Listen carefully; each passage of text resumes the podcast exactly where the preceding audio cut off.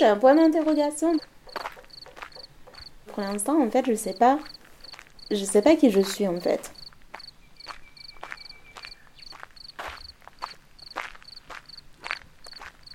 Je sais pas qui je suis, mais je sais tout ce que j'ai vécu.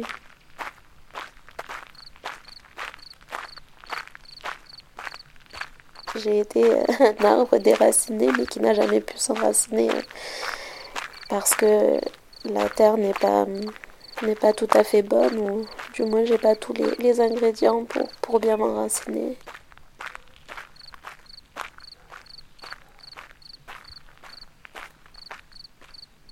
Quand j'aurai toutes les réponses, je serai entière.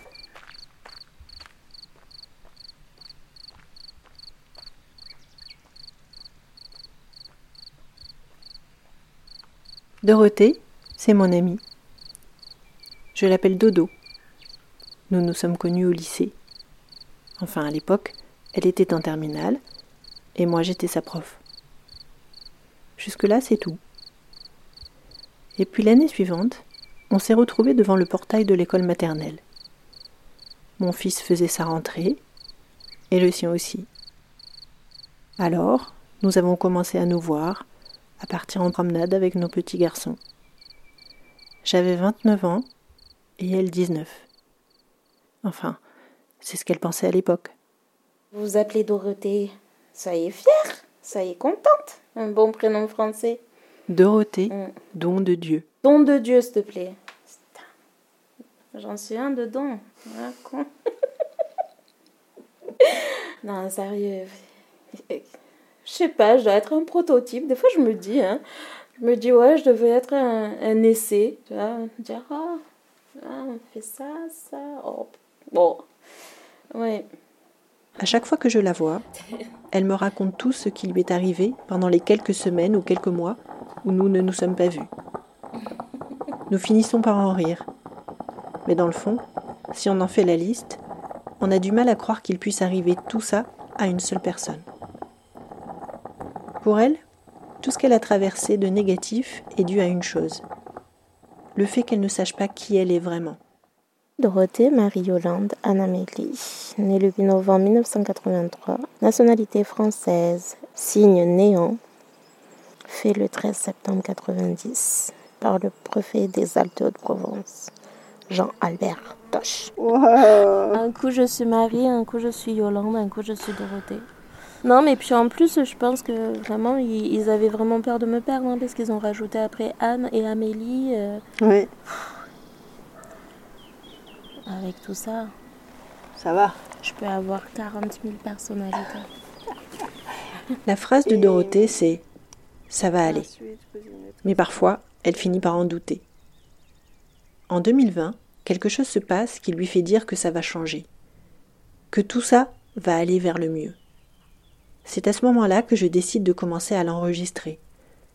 Alors, nous nous voyons régulièrement, et elle me raconte des choses, ses espoirs pour bientôt, des souvenirs de son enfance, des choses en fait que nous n'avions jamais vraiment abordées jusque-là. Alors j'avais à peu près 12 ans. Euh, J'étais quelqu'un de très timide. Du coup, on m'a mis au cours de théâtre. Et bon, au départ, euh, voilà, il y a eu pas mal de petites pièces et tout. On jouait entre nous. Et puis euh, le projet de mon prof de théâtre de jouer euh, Blanche-Neige et les sept nains. Et un jour, il a suggéré, enfin, il est venu me voir et il m'a dit Ça serait bien que tu joues le rôle de Blanche-Neige. Là, je l'ai regardé avec des gros yeux et je lui ai dit Vraiment Il m'a dit Oui, oui. Et euh, du coup, il en a parlé à ma mère.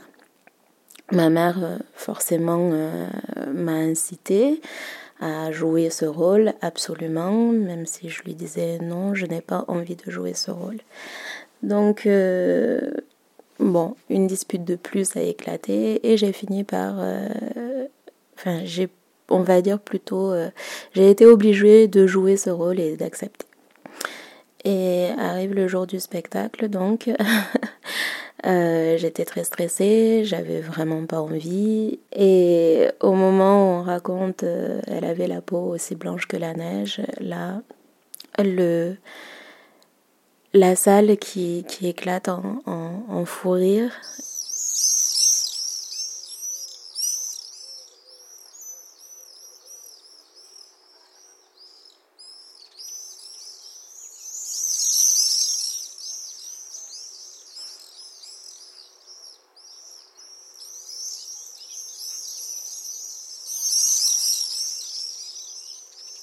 Fait, je suis malgache, du coup, j'ai la peau. Je suis black, quoi, comme on dit. Quand, euh, quand on m'a demandé de jouer ce rôle, euh, je sais pas comment expliquer. Je, au fond de moi, je l'ai très mal pris. Moi, j'avais l'impression que c'était vraiment pour m'humilier et, euh, et, pour me rendre mal à l'aise. Vraiment, pour moi, ça a été euh, un moment traumatisant dans, dans ma petite vie parce que euh, je trouve que à ce moment-là, je pense que les adultes euh, n'ont pas enfin ils, n'ont pas mesuré les, les conséquences euh, à aucun moment ils se sont mis à ma place en fait.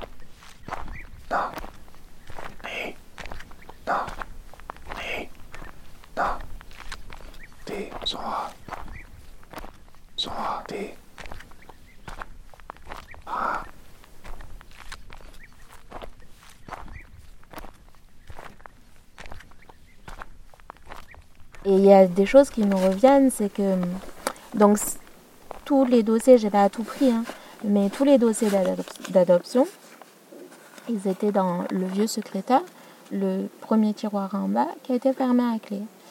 Et un jour, moi, mais j'étais, euh, je crois que j'étais au collège, j'ai voulu en fait récupérer, euh, enfin voir vraiment des photos de, de ma soeur Anne. il y avait quelques photos à la maison, mais euh, il n'y avait que des photos quand elle était déjà handicapée. Et je voulais un peu voir euh, ben, les photos même des garçons quand ils étaient petits, tout, où est-ce qu'ils habitaient. Et donc j'ai pris les clés et j'ai ouvert. Et donc là, j'ai regardé toutes, euh, toutes les photos et effectivement, j'ai quand même, je me suis permise de prendre des photos de, de mes frères, mes sœurs et tout. Et donc de là, il y avait ce fameux dossier, enfin, une paperasse, un gros classeur, il y a marqué adoption de Dorothée.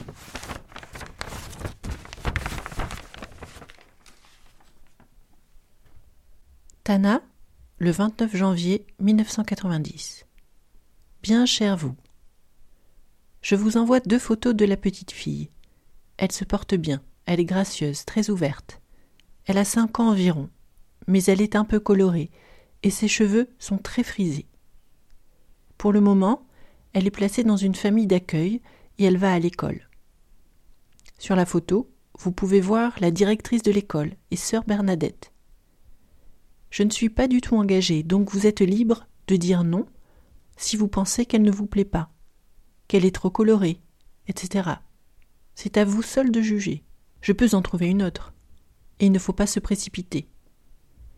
L'avantage de celle-ci est sa bonne bouille et son caractère, mais son physique peut vous choquer, ainsi que les garçons.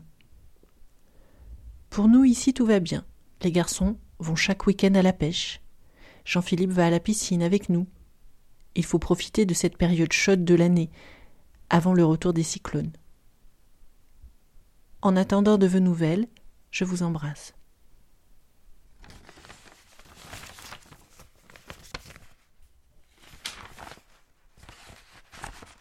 Je suis arrivée en France le 28 juin 1990 euh, à l'aéroport de Marignane. Donc il y avait, ils étaient 90 90 à m'accueillir. On m'avait plus ou moins expliqué que j'allais venir en France, mais sans vraiment me dire les choses.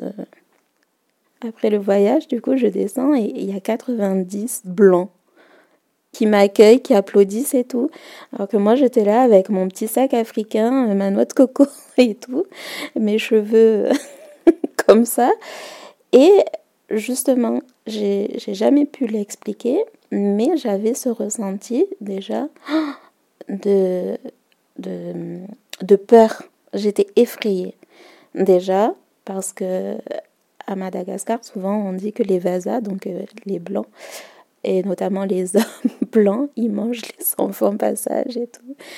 Quand je suis arrivée, j'ai été prise de panique parce que j'ai eu peur. Je m'étais dit, on va me manger. et, euh, et donc je me suis cachée. Et ils ont mis très longtemps à me retrouver.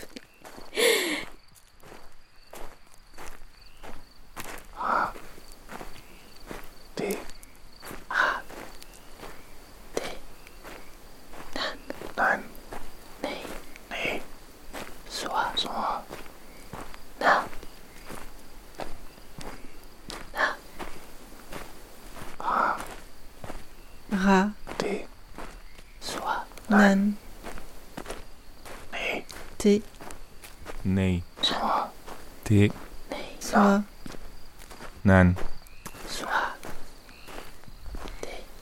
Nee.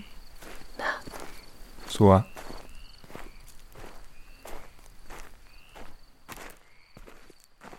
Je voulais faire manger et j'ai pris une marmite et j'ai fait un feu dehors. Et j'ai mis l'eau euh, l'eau à cuire, c'était pour faire du riz. De là, je me souviendrai toujours, ma mère qui sort euh, et qui me regarde et qui, me crie dessus. Moi, je comprenais la moitié des mots parce que je parlais pas encore très très bien français, mais j'avais compris que oui, elle, elle me grondait et que, et que du coup, c'était pas bien. Et, et moi, je ne comprenais pas. Et, je lui avais simplement dit que je voulais lui faire euh, plaisir et faire la cuisine. Et à partir de là, elle m'a dit mais ici on cuisine pas comme ça, on a la gazinière, etc. et tout. Et je me souviendrai toujours en fait ce sentiment de me dire mais euh, mets-toi à ma place. Enfin chez nous on n'a pas tout ça. Euh, je, sais pas comment dire, mais dans ma tête, oui, c'était clair qu'il fallait que je fasse comme eux et basta. Il n'y avait pas de place pour ce que j'étais avant.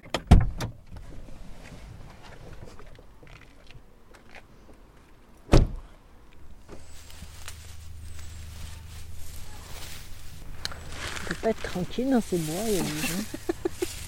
Regarde là comme elles sont grosses.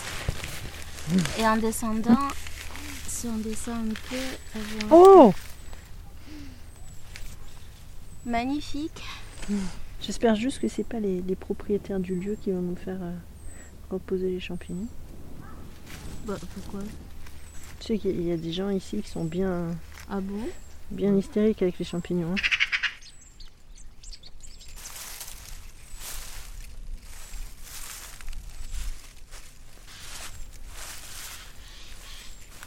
Donc ils sont chrétiens et Ma mère, euh, quand j'étais petite, elle était prof de catéchisme, donc euh, j'allais avec elle et tout. Elle me disait que euh, Dieu te donne le, fardeau que tes épaules peuvent supporter. C'est un peu lourd, quoi. donc je peux dire que tu as de très larges épaules. Oui, oui, très, très larges épaules, oui. D'ailleurs, tu le vois.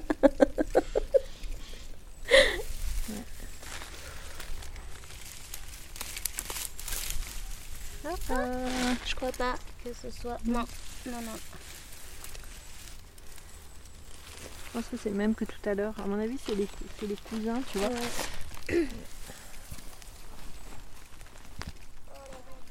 Ce jour-là, euh, on était pas mal d'enfants. Moi, j'étais avec ma copine d'enfance. Je sais plus si je t'en avais parlé, de Catherine. Et euh, on est parti dans la colline quasiment toute l'après-midi. On jouait à construire des cabanes et tout. Et au moment de rentrer, chacun prend ses affaires et, ma copine, il lui manquait, enfin il fallait qu'on aille chercher la veste.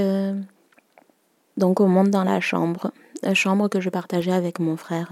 Là, on voit euh, plein d'écritures au mur.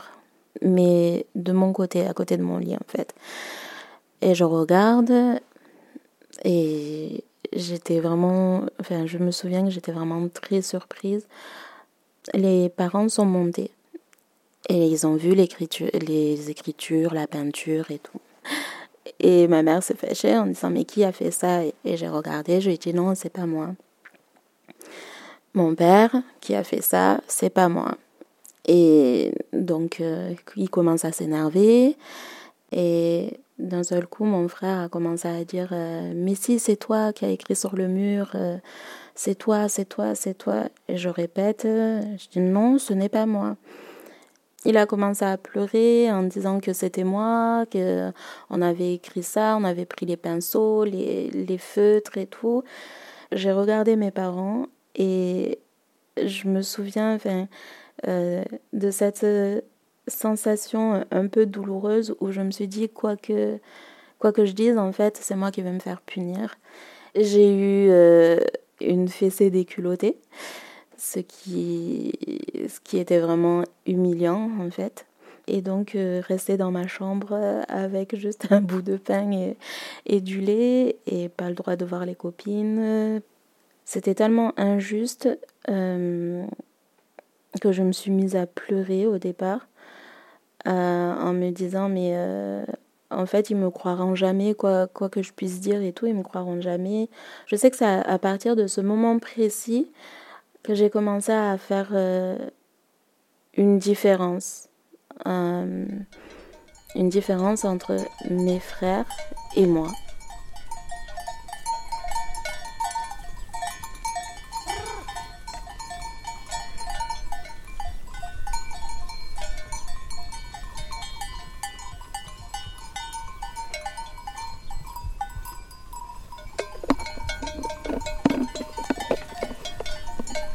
Beaucoup de bruit. en fait, c'est tellement sensible ah, que, que, quand, quand, quand on verse le café, ça D'accord.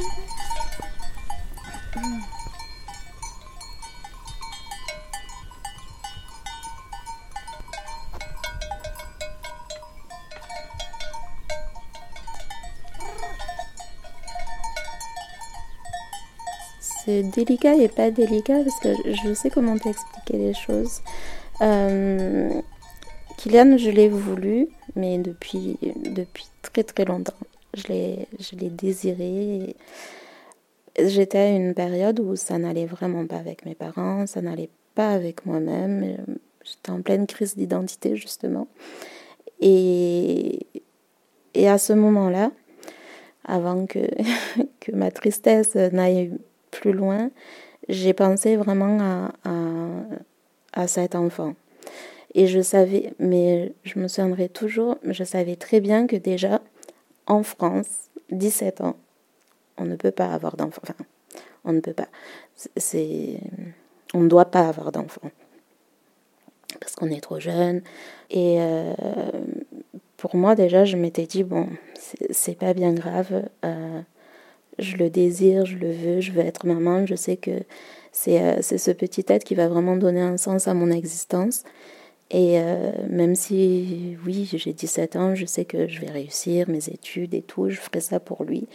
Et en fait, vraiment, voilà, je, je, ressentais, je ressentais ça et en même temps, euh, je savais que j'étais vraiment en décalage avec ben, ce qui se faisait, mon corps, euh, et cette décision qui normalement appartient aux adultes. Donc, euh, oui, j'ai toujours su en fait que j'étais en décalage.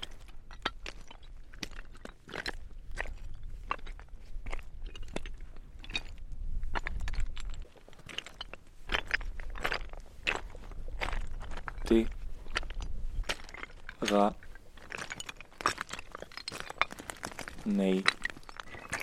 Ra. Soa. Ti. Na. Nei. Na. Ra. Na. Nan. Ra. Nan. Nei. Nan. Ti. Ti. Ra. Nan. Soa. Ti. Nei. Na. Ra. Nei. Soa. Nan. Ti. Nei. Soa.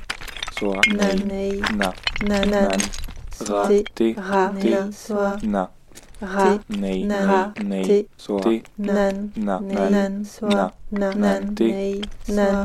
Té. Ra. Na. Soi. nei,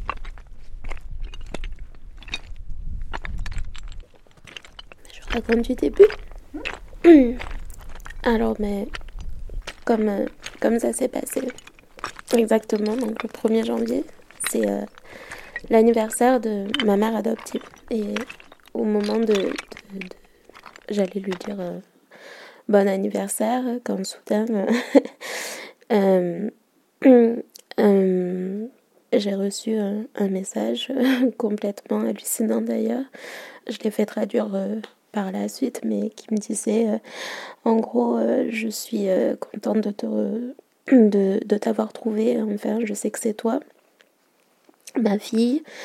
Euh, je t'ai cherché depuis tant de temps. Et je voulais pas en croire mes yeux. je voulais pas le croire du tout, d'ailleurs.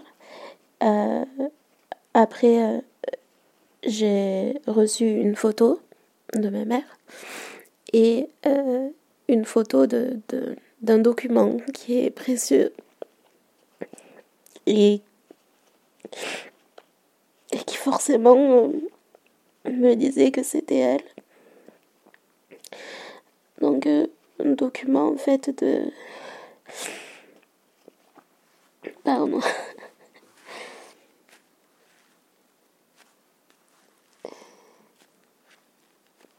Voilà le document de, de, d'acte d'abandon euh, avec mon nom, mon prénom euh, et son nom, son prénom et tout. Donc euh, forcément, elle, elle aurait pas pu le trouver dans une poubelle ou quoi. Elle l'a gardé précieusement. Donc, donc voilà. Bon, c'était un choc pour moi, j'avoue que c'était un choc, un chamboulement total. Et euh, bon, c'est long, mais par la suite, euh, elle m'a envoyé, euh, envoyé plusieurs, euh, plusieurs lettres que j'ai fait traduire, euh, où euh, elle sortait, bon, elle forcément, elle avait envie de, de tout raconter et euh, me dire que c'est ce qu'on m'a raconté, sûrement c'était un mensonge, qu'elle n'a jamais voulu m'abandonner, qu'elle a été forcée de m'abandonner.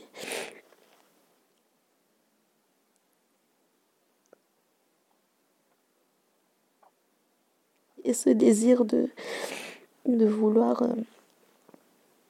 euh, retourner dans mon pays après tant de temps, la voir, avoir justement euh, toutes, toutes ces réponses et euh, savoir pourquoi. Pour moi, c'était c'est vraiment le, le, la chose la plus importante parce que beaucoup de choses dans ma vie se sont passées et euh, je me suis toujours dit que il me manquait quelque chose. Enfin, je sais pas comment comment expliquer. Dans ma vie, s'est passé plein de choses et je me suis dit qu'en fait, c'est parce que je n'avais pas la vérité. Voilà.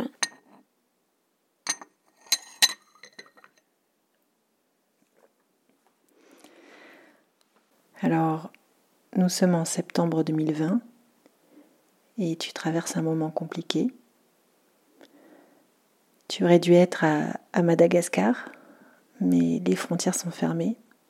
J'ai l'impression d'être plantée là au milieu de nulle part dans l'attente. Dans l'attente interminable de, de, de cette lumière. Et j'attends, j'attends.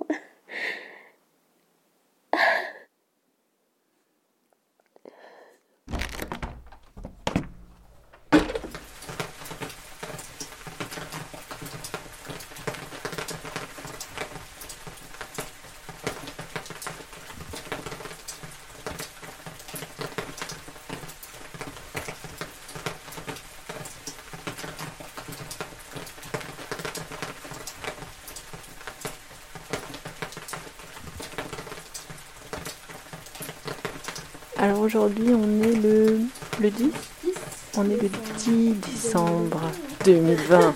Et on peut dire que 2020, c'est pas bien, mais 2021, c'est super bien. Et surtout, c'est demain.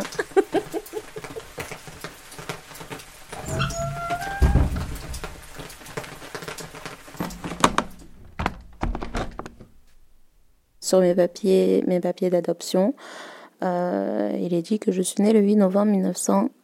1983. Et donc je grandis avec, avec ça, forcément, un peu comme une identité. Et par la suite, bon, c'est vrai que c'est un peu long à expliquer. par la suite, il s'avère que je suis née le 10 novembre mais 1985. Donc, euh, ça a été un peu euh, un choc en fait. Sur le jour encore, c'est pas trop grave, on va dire à deux jours de différence, mais là où a été la bombe, c'est euh, par rapport aux années. Certes, parce que ça change beaucoup, beaucoup de choses, notamment j'ai eu mon fils à 17 ans, donc logiquement, je l'ai eu à 15 ans. Et puis en fait, euh, ce qui a changé pour moi, euh, comment dire, c'est que souvent en fait, on, m'a demandé, on m'a exigé euh, des choses, je sais pas comment expliquer en fait, suivant suivant les étapes de la vie, on va dire, il y a des choses qui, qui, nous sont demandées, il y a des choses qui sont exigées. Et moi, je me souviendrai toujours, mais euh, intérieurement, des fois, je, ressentais euh, une gêne. Je ne sais pas comment expliquer. Euh, parce que forcément, quand. Bon, je pense qu'adulte, deux ans de moins, c'est pas bien grave. Mais enfant, il y a des choses pour lesquels, si par exemple on fait ça à 15 ans, je sais pas si tu comprends ce que je veux dire. Par exemple, si on fait quelque chose à 15 ans, euh, à 13 ans, par exemple, c'est pas possible parce que euh, on n'a pas forcément la maturité. Ou... Et donc, je me suis toujours, toujours sentie en décalé, sans jamais vraiment le dire, sans jamais rien comprendre. Et euh, le jour où on vous annonce ça, je sais que ça a été une bombe parce que j'ai compris vraiment beaucoup de choses. Mais quelque part, c'est bien parce que je comprends, je sais que du coup, ce que je ressentais, c'est que j'étais dans le vrai. Que. Enfin, oui, il y a, Comment dire euh, je, je sais pas. Bon, on va prendre l'exemple de, de Kylian parce que parce que c'est ce, qui, ce qui est le plus représentatif. On va dire, par exemple, Kylian, je l'ai eu à 17 ans, donc normalement. Mais euh, sur les photos ou même tout ce que je pouvais ressentir, euh, je le savais au fond de moi que j'étais beaucoup plus jeune. J'arrive pas à expliquer, tu vois, parce que même sur les photos et tout, tu le, tu le vois que je fais pas. Tu le vois que c'est un bébé qui fait un bébé. Tu le vois vraiment que j'ai pas 17 ans. On va commencer de là à là.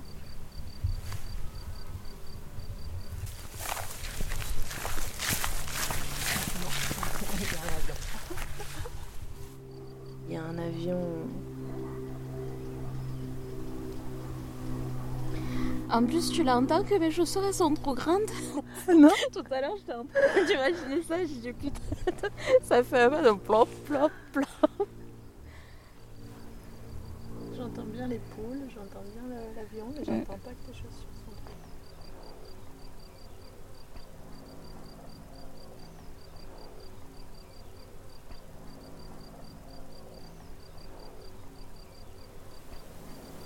Je crois qu'en fait, en, en m'appelant Dorothée, en étant en France, je sais pas comment te dire. C'est comme si j'avais été euh, c'est comme si j'étais une personne dans le mauvais prénom. Je sais pas comment te dire. Parce que j'ai vraiment l'impression, oui, que d'être d'être dans, dans, une vie qui n'est pas la mienne ou je je sais pas enfin je sais pas comment t'expliquer c'est euh, est-ce que tu comprends en fait ce que Mhm. je veux dire? Oui, très Tu bien. vois, c'est euh, c'est comme si on me forçait à, à mettre euh, le pied dans une chaussure où je ne peux pas rentrer tu vois voilà grosso modo c'est comme ça et euh, et là, c'est le fait, voilà, dans le, de, de vraiment d'arrêter avec cette chaussure, de prendre ma chaussure, de me dire, voilà, et marcher avec.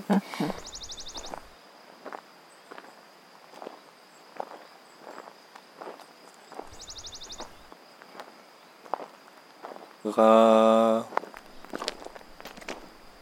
De, ra, na, nan, de, na, ra,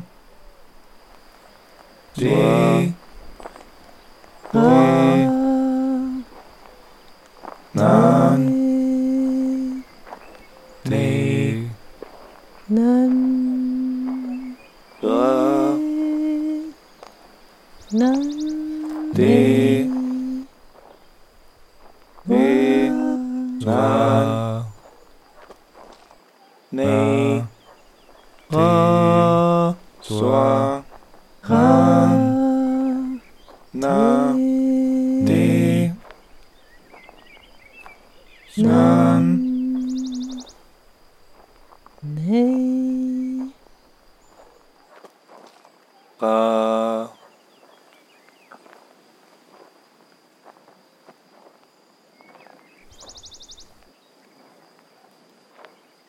Il y a donc un paquet sur la table. Je le prends. C'est un paquet léger. Très léger. J'ouvre.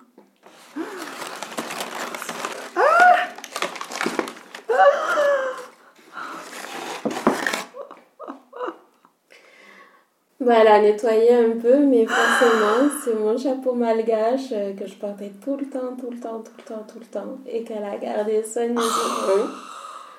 Et tu, et tu le reconnais? Et je le reconnais, ouais, parce que je l'avais tout le temps avec euh, mon t-shirt blanc, euh, blanc-beige, pourri, quoi, et mes méduses en plastique. Et euh, ouais. Oh là là, il y a encore d'autres choses. Ah, Et ça, en fait, et je m'en souviens très très bien, justement, parce que je jouais tout le temps avec ça. C'est des petits trucs, euh, comment on dit, des petits jeux artisanaux. Et euh, à Madagascar, beaucoup on fait avec du bois ou euh, des conserves, des Mhm. conserves de coca. Et avec ce bateau, et c'est marrant parce que j'avais, dès que je l'ai vu, j'avais le flash du souvenir. Donc je te dis, je jouais tout le temps avec euh, des cailloux, des gros cailloux. Le gros caillou, c'était le papa, le moyen caillou, la maman. Et, et je jouais tout le temps avec ça et euh, j'ai halluciné. Ça, ça m'a vraiment fait... euh, ah, ça m'a vraiment fait quelque chose, ça, parce que c'est, ça. C'est, vraiment ça. Et je me vois encore jouer par terre euh, pendant des heures avec ça. et il y avait un mot de ta mère? Oui, mais je l'ai mis. euh, j'ai voulu le mettre sous cadre, je te l'apporterai Mhm. la prochaine fois parce que c'est trop beau. C'est une, une carte postale en fait de, de Madagascar. Enfin, c'est une charrette avec un, un zébu et un, homme. Et derrière, ben, en fait, je suis très émue parce que il y a marqué Je t'attends, ma fille. Mais comme elle ne sait pas très bien écrire, elle, on dirait un enfant qui écrit. Mais ça m'a fait penser à, à la, je sais pas si c'est toi qui l'as ou pas, mais à une carte postale que j'avais envoyée en France quand on m'avait dit que j'allais être adoptée et où euh, il y a, je sais plus, des gribouillis, un truc comme ça. Et du coup, euh, pff, ouais. Bon, ben merci quand même d'avoir d'être Ah non, mais c'est à toi. hein. Non, bah tu Ah si, je rigoles. t'ai dit la dernière fois. au Bah, mais donne-les à tes Euh, enfants, non, Dodo. les enfants, ils auront autre chose. Ça, ça, Non, ça mais tu... vraiment, mais non, non, non. vraiment, je t'ai dit, c'est euh, hyper symbolique. C'est à toi, c'est pour toi, quoi. Oh, mais non, mais non, mais pleure pas. J'ai assez pleuré, moi aussi. non, non, vraiment, vraiment. Ça a une signification énorme pour moi, donc euh, il n'y avait que toi. il n'y avait que toi qui, qui pouvait avoir ça. Oh. Oh là là là là là.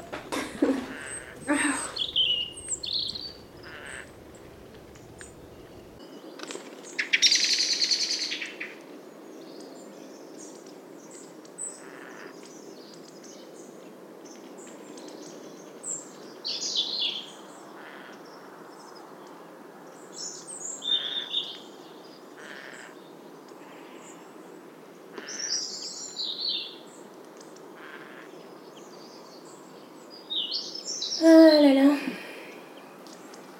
Et donc pittoresque à la- Et pittoresque. C'est impressionnant, hein. Ouais. Pittoresque. Mais il y a des noms quand même bizarres, hein, pittoresque. Comment elle s'appelle ta mère?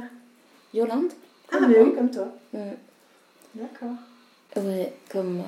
D'ailleurs, Yolande, j'ai jamais cherché qu'est-ce que ça voulait dire. C'est vrai ça? Mm. Ah là là Je la poule au ventre, je vois pas comment me rendre en plus depuis tout à Tu as l'enregistreur Oui. Bon, tu as, tu as le, le billet d'avion, le passeport. Tout Euh, tu as la brosse à dents. Mais ça, tu t'en Ça, euh, non, non, non, ça c'est le.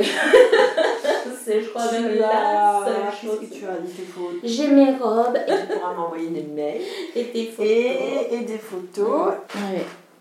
Ben, je vais enregistrer la fin de ma valise. Ah ouais, super. Ah, je vais enregistrer la fin de ma valise. Et les enfants, qu'est-ce qu'ils disent? Non, ils attendent le retour et puis après, ils, ils ont envie de venir euh, par la suite, forcément. Bah oui, ouais. Oh là là là là là. Mais j'ai l'impression qu'en plus, je parle toute une vie, mais. Euh, Ouais, c'est pas- un peu- c'est un toute une vie, ça, en fait. C'est euh, toute une vie, mais en fait, non, je, je me dis que. Mais ça me semble tellement incroyable. Des fois, j'ai la cage, toi, c'est ça, j'ai l'impression que le cœur va sortir, mais.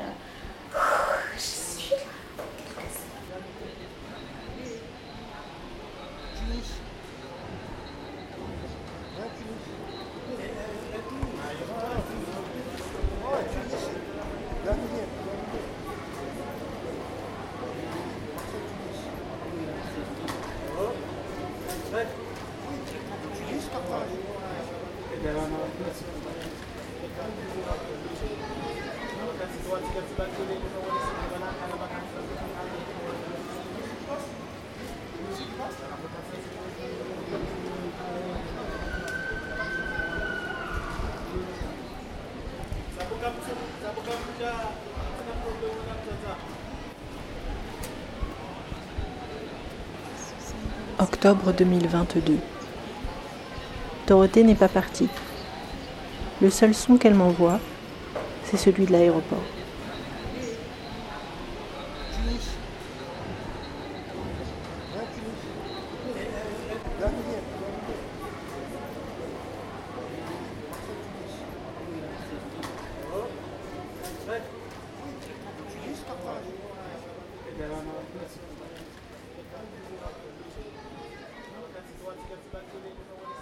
À Noël, donc euh, de cette année, en décembre 2022, le 26 décembre exactement, euh,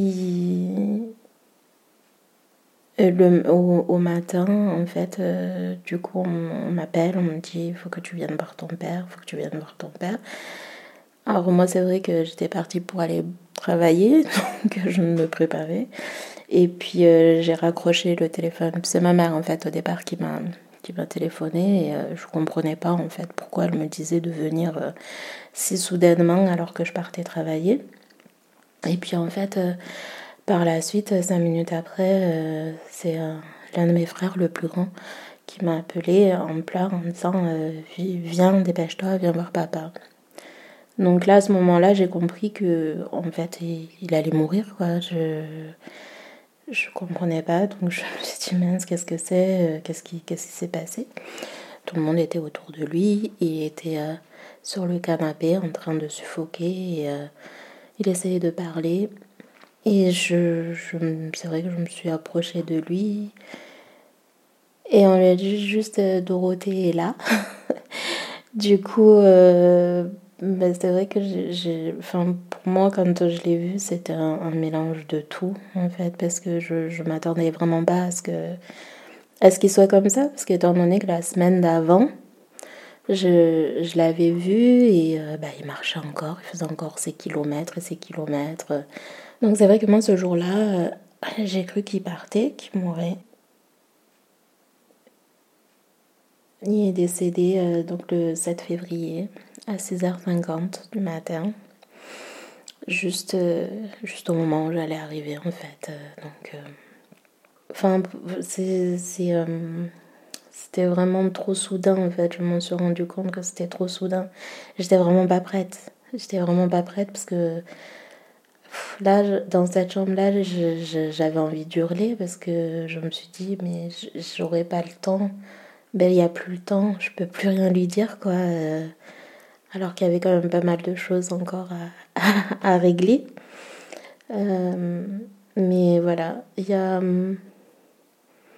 tout qui se mélange en fait. Et je sais juste que moi je suis restée, il était encore euh, chaud.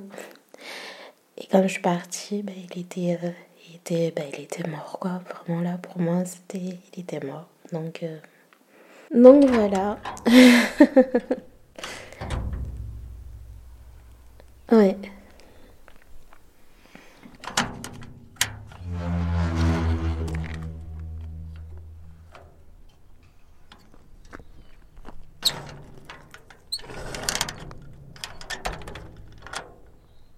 Quelques, quelques jours après le décès de mon père, ma mère, euh, ne voulait pas rencontrer certaines personnes du village.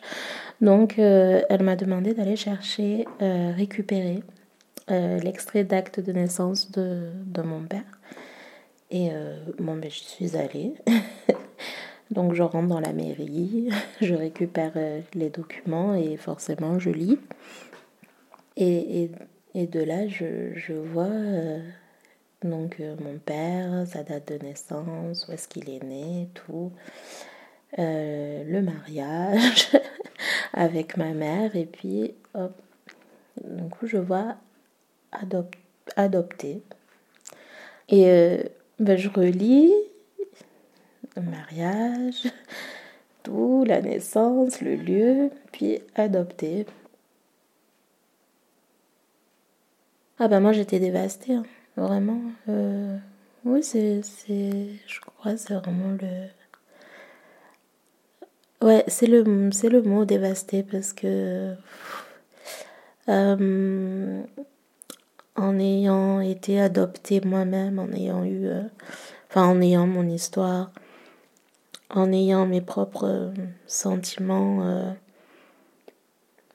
face à bah, cette adoption, euh, le fait de, oui, de, savoir, euh, ça après, après le décès de mon père, je, bah, encore aujourd'hui, je m'en remets pas, quoi. Et euh, je pense que si je l'avais su ou s'il m'avait expliqué, je pense qu'il y aurait eu quand même beaucoup de choses qui se serait passé autrement. Et puis même moi, au niveau de mes sentiments, j'ai l'impression que, ben, que ça a été faussé, quoi. Parce que...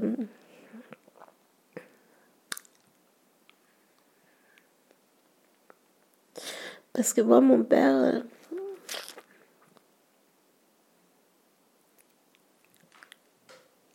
Non, parce que voilà, mon père, je l'ai toujours vu des fois... Euh, euh, des fois dur, des fois... Euh,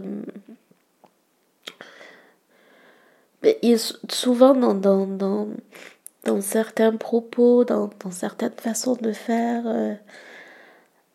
j'avais l'impression qu'il allait jamais bien, quoi. J'avais l'impression que il râlait tout le temps. je, je, sais pas comment dire. C'était vraiment très difficile parce que des fois ne serait-ce qu'un repas en famille, ça pouvait se transformer en, un cauchemar, un mot de travers et ça pouvait euh, partir en cri. Euh, enfin, vraiment des, choses qui, qui, moi, qui me touchaient et que je ne comprenais pas. Je, me disais, mais, euh, mais qu'est-ce, que, qu'est-ce qui se passe, quoi? Qu'est-ce, que, qu'est-ce qu'il a? Alors, c'est vrai que j'ai, il y a des choses pour lesquelles à chaque fois, je me mettais de côté parce que je me suis dit, euh, ça, ça, il est comme ça parce qu'il a perdu deux enfants, en fait. Et euh, moi, des fois, j'étais en colère contre lui. Et en fait, non, c'est juste que lui, pareil. Et euh, moi, en tant que fille, en tant que spectatrice de, de, de son être, je l'ai jamais, j'ai pas eu l'impression de le voir heureux, en fait. Donc, ouais, je j'aurais compris, on aurait peut-être partagé beaucoup plus de choses en fait. Et, Et je crois même que moi, ça m'aurait. Euh, ouais, ça m'aurait soulagé de savoir ça et de me dire que. Bah, peut-être qu'il me comprend aussi, quoi. Et en fait, euh, non.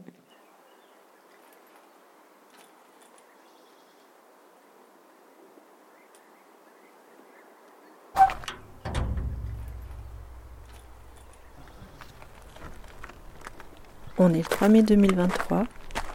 Je suis devant le cimetière. J'ai rendez-vous avec Dodo.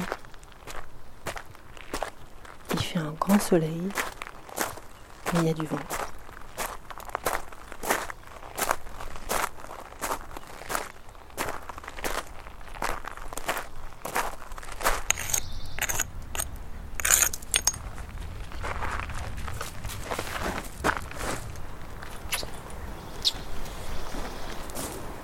C'est des fleurs euh, artificielles. Ouais, parce que j'ai tout mis là-bas, ce qui était.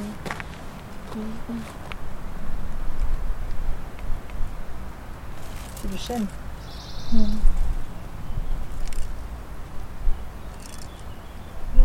fait une belle. euh, Et encore, c'était tout, tout, tout, tout fleuri. Mais euh, tout a, tout a pourri forcément. Parce que les fleurs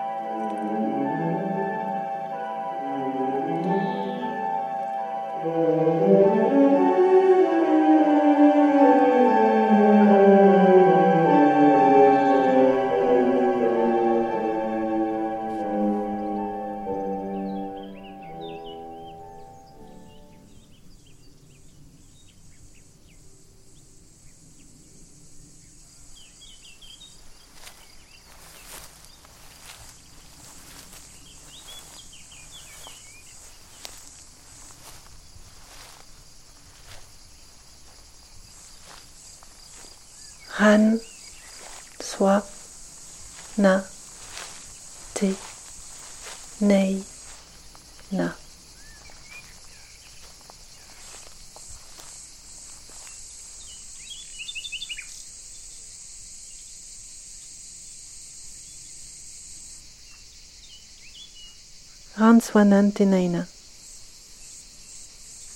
C'est ton prénom.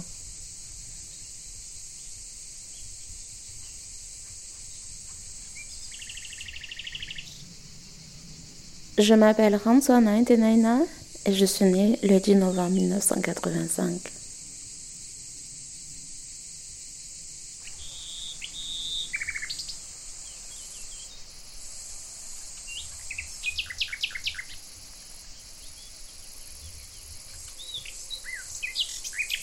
Dorothée, don de Dieu. Un documentaire de Chloé Beccaria, réalisé dans le cadre de la classe de son de Montjustin. Merci infiniment à Chloé Sanchez, Célio Paillard et tous les élèves de la classe de son. Merci aussi à mon fils Nour. Et que tu t'appelles Dorothée, Ransois, Dodo ou Pitch. Merci à toi du fond du cœur.